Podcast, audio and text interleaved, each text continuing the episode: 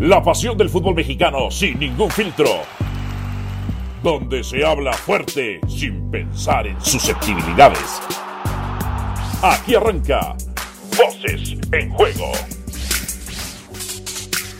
Hola, ¿qué tal? Bienvenido al capítulo 41 de Voces en Juego junto a Mauricio Imay, quien le saluda a Dionisio Estrada en la producción Gabriel Garduño.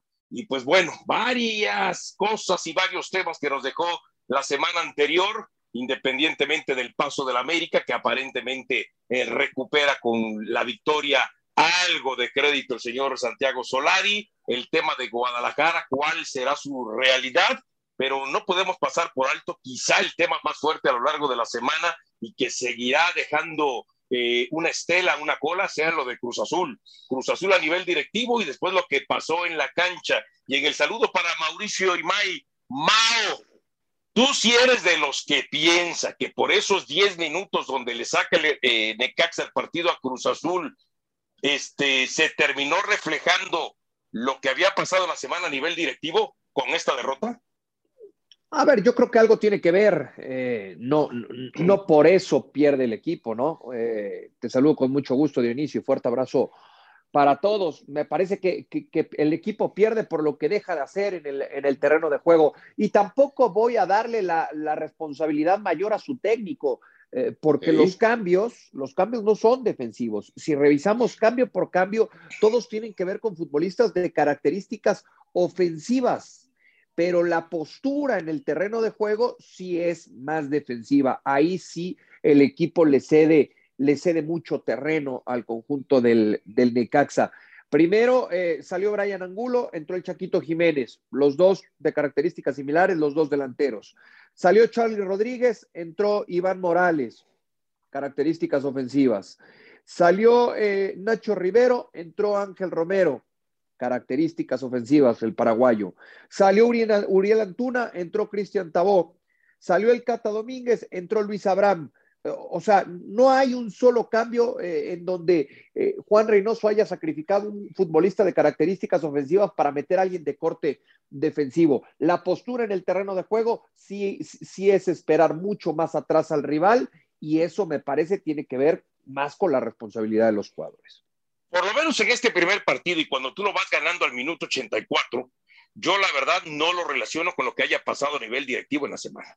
Porque hay mucha gente que empieza a decir, no, ya se permeó. No, no, no, no. Cuando tú dominas durante 84 minutos, aunque no eres capaz, por supuesto, de eh, incrementar eh, la ventaja, porque sí, es cierto, Necaxa mejora, se vuelve más sólido, eh, después vienen los cambios, sobre todo este muchacho, muchacho por izquierda, Alvarado, ¿no? Y también lo de Alan Medina, a mí me gustó mucho. Entonces potencian al equipo, ya no digamos este, cuando termina entrando también Aguirre, ¿no? Pero yo pienso que Cruz Azul termina perdiendo por, comparto contigo, lo que se deja hacer en la cancha, pero ojo, ¿eh? A mí sí me sorprende un cambio de todos los que mencionaste. Y es que solamente le haya dado 45 minutos a Charlie Rodríguez para meter a Iván Morales. Creo que a Reynoso le da un ataque de técnico ¿eh? que no es tan malo, por supuesto.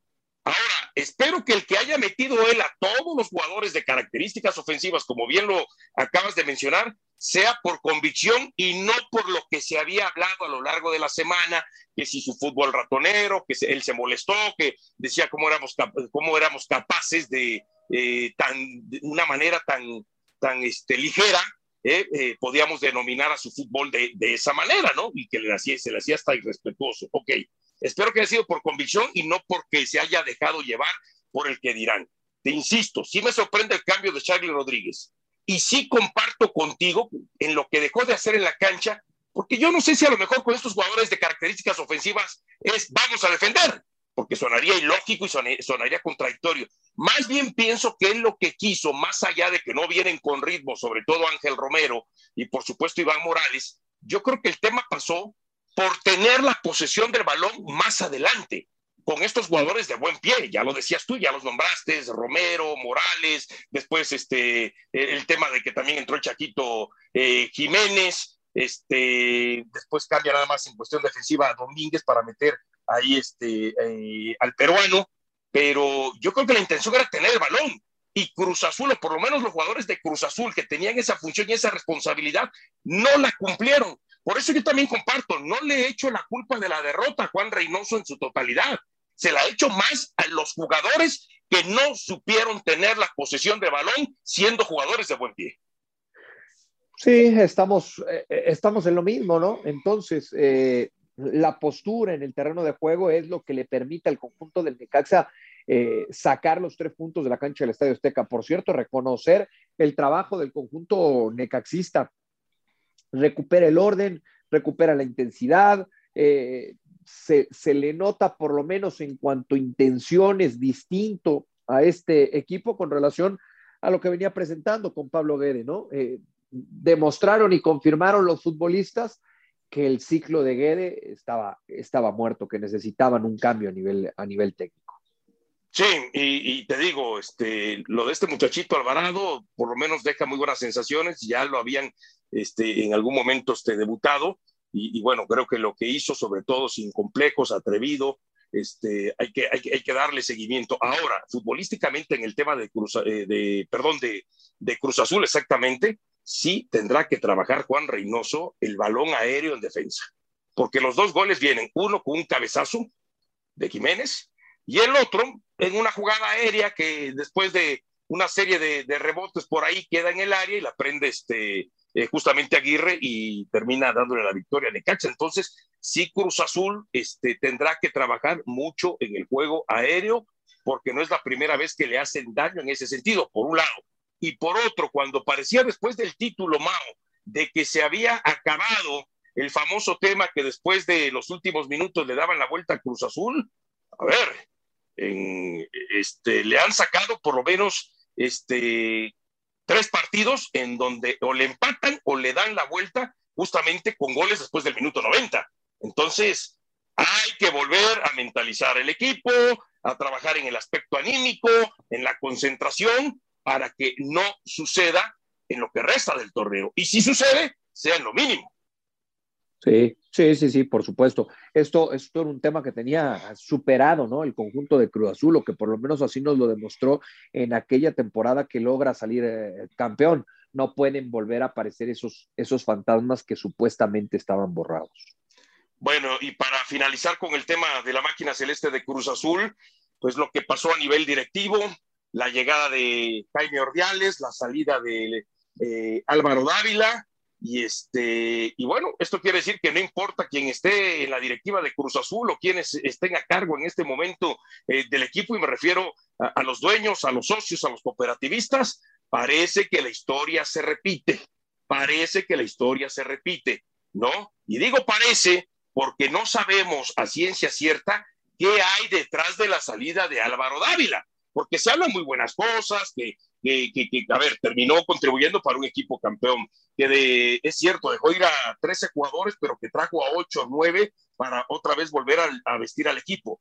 Pero a mí se me hace que hay algo por ahí que no conocemos, ¿eh? donde entonces se da este cambio abrupto, por más que se venga y se diga, no, es que la directiva o los dueños de Cruz Azul ya lo estaban pensando desde hace algunos meses, es que Álvaro Dávila por cuestiones personales pues tiene que dejar este, antes lo que, eh, lo que es el puesto y que además eh, durante todo este tiempo pues viniera trabajando como un asesor externo, no solamente para el equipo, sino para la misma cooperativa, Jaime Ordiales. ¿Tú piensas que hay algo que realmente nos están ocultando que no sabemos o piensa que nada más se dio así porque tal como lo han establecido.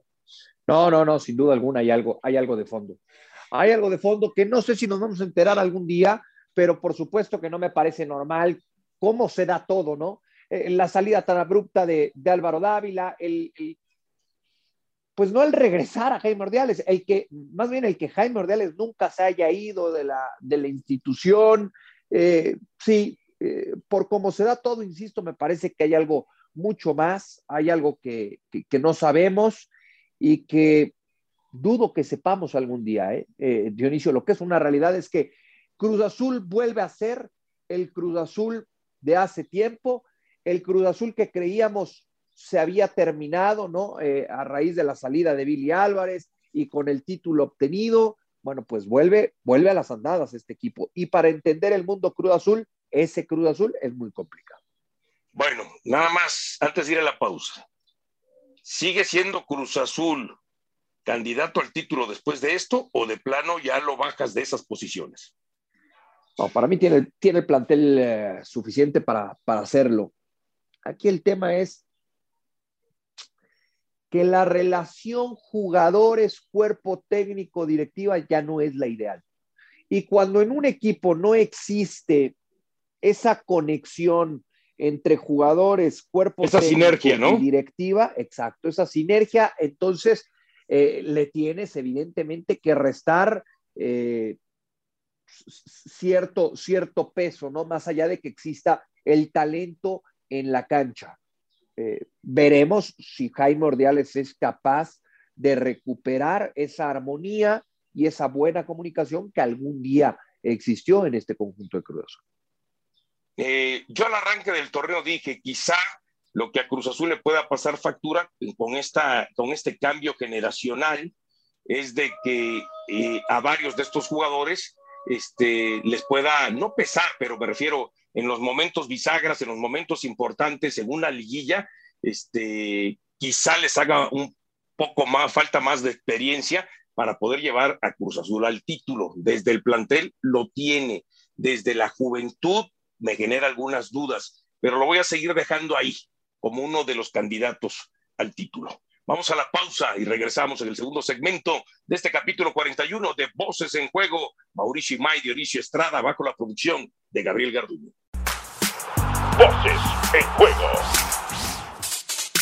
Segundo segmento de este capítulo 41 de Voces en Juego, la invitación para que usted eh, sepa de cuándo hay un nuevo capítulo de Voces en Juego. Muy fácil, vaya a las distintas plataformas, busque el canal de Voces en Juego y póngale ahí suscribirse o seguir para que entonces inmediatamente les llegue la notificación una vez que este, Voces en Juego eh, tenga un nuevo capítulo eh, justamente al aire, por así decirlo, o publicado. Aquí junto a Mauricio y May, Dionisio Estrada, hablemos de América y hablemos de Chivas. Y en el tema de América, Mao, a ver, si hubo mejora futbolística, si te gustó el experimento de Solari de ver a Reyes por el sector de la derecha eh, como carrilero, a Mauro Laines por el sector de la izquierda, jugando con una línea de eh, tres centrales y cómo terminó parando el medio campo y adelantito de ellos este, a, a, ver, a, ver. a Diego Valdés. A ver, pero lo de, lo de Reyes no es un experimento, Dionisio. Lo de Reyes es tener que improvisar porque no tienes a futbolistas de ese perfil natural. Eh, ¿Estamos de acuerdo? Bueno, eh, eh, yo te voy a decir por una cosa que yo sentía. ¿Por qué no poner, si vamos a hablar del perfil natural, y que creo que no lo desconoce porque creo que en algún momento en Necaxa sí lo hizo, y más si es carrilero, pues dejas en dejas por derecha. Dejas en dejas y respétale a Reyes la izquierda. Sendejas no tiene labor de marca, no tiene esa sensibilidad como sí la tiene Reyes. ¿Estamos de acuerdo? Pero la idea de un carrilero que es defender o atacar, porque a mí me da la impresión que es más buscar el, eh, eh, eh ser ofensivo y después complementar con el tema de este, defender. Y pero te no reitero, de, lo de no Sendejas de... en Necaxa, en algún momento yo sí lo vi jugando como un carrilero por pero esa no zona. No deja de ser prioridad pero no deja de ser prioridad, aunque seas carrilero con línea de tres centrales, no deja de ser una prioridad el defender. Entiendo que tienes mayor labor de, de ataque, ¿no? Eh, de sumar de medio campo hacia el frente. Yo siento que lo de Reyes es más porque no tenías ni a Jorge Sánchez ni a Layún. Eh, te, más, te, digo algo, Mau. Es te más digo por algo. necesidad. Sí, sí pero te, te, digo algo. Si tú me hablas de las características defensivas, entonces yo te pongo el otro lado. No me digas que Mauro Laines, aunque hace el sacrificio, eh, sería lo mismo que Sendejas eh, por el lado izquierdo. No tiene esa, este, sí. ese oficio ah, defensivo. Sí, a mí me sorprendió más e, e, ese lado. Ese lado hubiera pensado más en Fuentes, pero al jugar con tres centrales, Fuentes no tiene tanta proyección eh, y, y, no te decide tan bien en el último tercio de la cancha. Por cierto, me gustó mucho lo de Mauro Laines el, el, el pasado sábado. A Para mí, mí fue lo mejor que tuvo América, ¿eh? A mí me gusta, por más que se molesten eh, algunos, algunos técnicos, eh, no digas nombres, no digas nombres. Nosotros, Tranquilo, no digas nombre. Que hablemos de los, de los dibujos tácticos. A ver, a mí me gusta este 5-2-3 o 3-4-3, ¿no? Porque como bien dices, los carrileros juegan más a la altura de los, de los volantes. Me gusta para que este América lo, lo lleve a cabo. Ahora, el, platicándolo con entrenadores, ¿eh? con gente que está ahí, te dicen, es el sistema o el dibujo táctico que más se tiene que trabajar, que más se tiene que pulir. Y me parece que si Santiago Solari se decide por esto, tendrá eh, que, que trabajar arduamente para que exista la coordinación y la comunicación suficiente y necesaria en sector bajo y no cederle espacio a los rivales, porque sí creo América sigue padeciendo a nivel defensivo. No, y, yo le agregaría, ¿no? La, jugada táctica fija o el balón aéreo.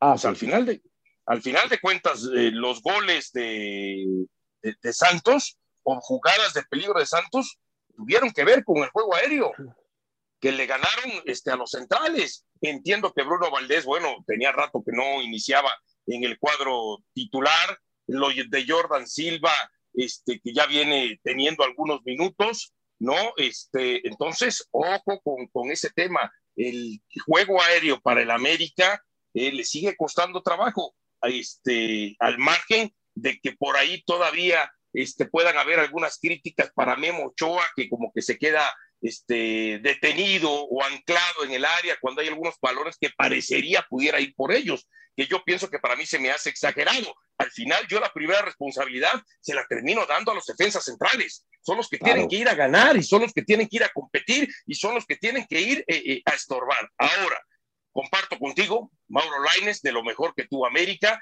prácticamente, a ver, fue desbordó y no es que tirara a ver a quién le caía, ¿no? Sabía que iba a estar Valdés, que por cierto, bien, otra vez eh, mostrando lo de Santos, metiendo goles con la cabeza cuando da la impresión de que eh, no es este, su máximo o no es su fuerte, ¿no? Este, después el servicio, que después también termina aprovechando eh, en la segunda anotación el conjunto americanista. creo que Valdés sube algo en relación a lo que había mostrado contra el equipo de San Luis, y yo te pregunto y me llama poderosamente la atención. Reynoso había dicho a lo largo de la semana, Carlos Reynoso, que era muy fácil para los medios matar a Otero, ¿no? Por lo que había mostrado ante San Luis. ¿Y por qué lo sienta entonces este claro. de arranque? ¿Por qué lo sienta este Solari? ¿No es lo mismo? ¿No hizo lo mismo Solari entonces? Sí, claro, claro, claro, totalmente. Entonces que ahora que ahora critique la decisión de, de Santiago Solari. Yo a esos, a esos jugadores que, que, calificas de buena actuación, sumaría a Álvaro Fidalgo, eh, Dionisio. Un, un futbolista que, que, lo hemos cuestionado en distintas ocasiones, que porque lo pidió Solari, que porque lo trajo Solari, que porque es inamovible para Solari. Dio un muy buen partido, ¿eh? Dio un muy buen partido. Y lo que más me gustó es que mostró sangre, mostró carácter, mostró personalidad, eh, terminó con el labio, el labio roto, eh, con sangre. Esos son los jugadores que necesita América. Yo sigo esperando más de Fidalgo, esa es la verdad, ¿no? Necesito, eh, necesito que haga más para que me termine eh, de convencer, eso por un lado. Por otro, entonces, sí hubo mejoría futbolística de, la América desde el estilo de quizás de ir a buscar el partido, de no esperar tanto, o simplemente aprovechó a un rival que ha permitido 13 goles en cinco partidos que no ha ganado todavía en el torneo y que está en el fondo de la tabla. No, yo creo que sí hay una evolución futbolística por parte de, América. Si bien es cierto, se le presenta un rival a modo, eh, era de esos partidos que América tenía que ganar sí o sí. Y, y, lo, y, lo termina sacando. A penitas, a los empujones. Sí, puede ser, puede ser. Pero, pero lo gana.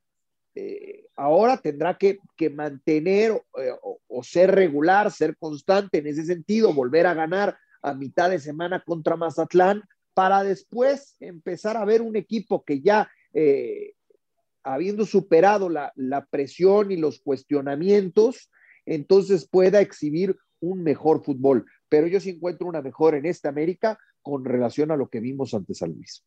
Bueno, ante Santos y ante Mazatlán, este, para mí todavía tengo el beneficio de la duda en el sentido de si son parámetros.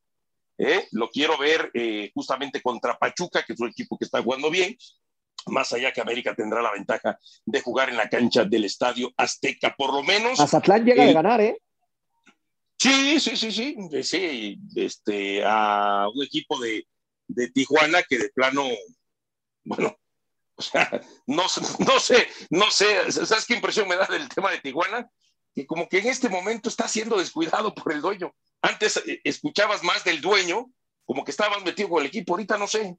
No sé si realmente esté tan metido con el equipo eh, eh, el dueño de, Tijuana, ¿no? Sí, viene de ganar, pero bueno, sabemos este, que Mazatlán es un equipo como que no, no, sabemos qué va a pasar con él, a como no sabemos qué va a pasar con Chivas. A Chivas hay que irlo midiendo partido a partido. Ya sabes, cuando le mete tres a Mazatlán, cuando le da la vuelta a Juárez, más por errores de Juárez que por lo hecho por Chivas, no, las super Chivas, las super Chivas galácticas, y empieza, y empieza la venta de humo, de mensajes, de discursos, ¿eh? Pero cuando ha enfrentado a Pachuca, que está arriba, a Tigres, lo han desnudado por completo a, Guadalajara. Lo que hizo Tigres jugando tranquilito, a medio gas, ni siquiera exigiéndose, quizá viviendo un momento de apremio en el segundo tiempo, la verdad, aquí nos demuestra, Mao, no estés de acuerdo, cuando realmente se impone la lógica en el fútbol y hay un plantel superior al otro, hay un técnico que tiene mucha mayor experiencia, recorrido y colmillo que el otro, pasa lo que pasó el sábado anterior entre Tigres y Chivas y di que Chivas le fue tan bien que no recibió otros dos, ¿eh?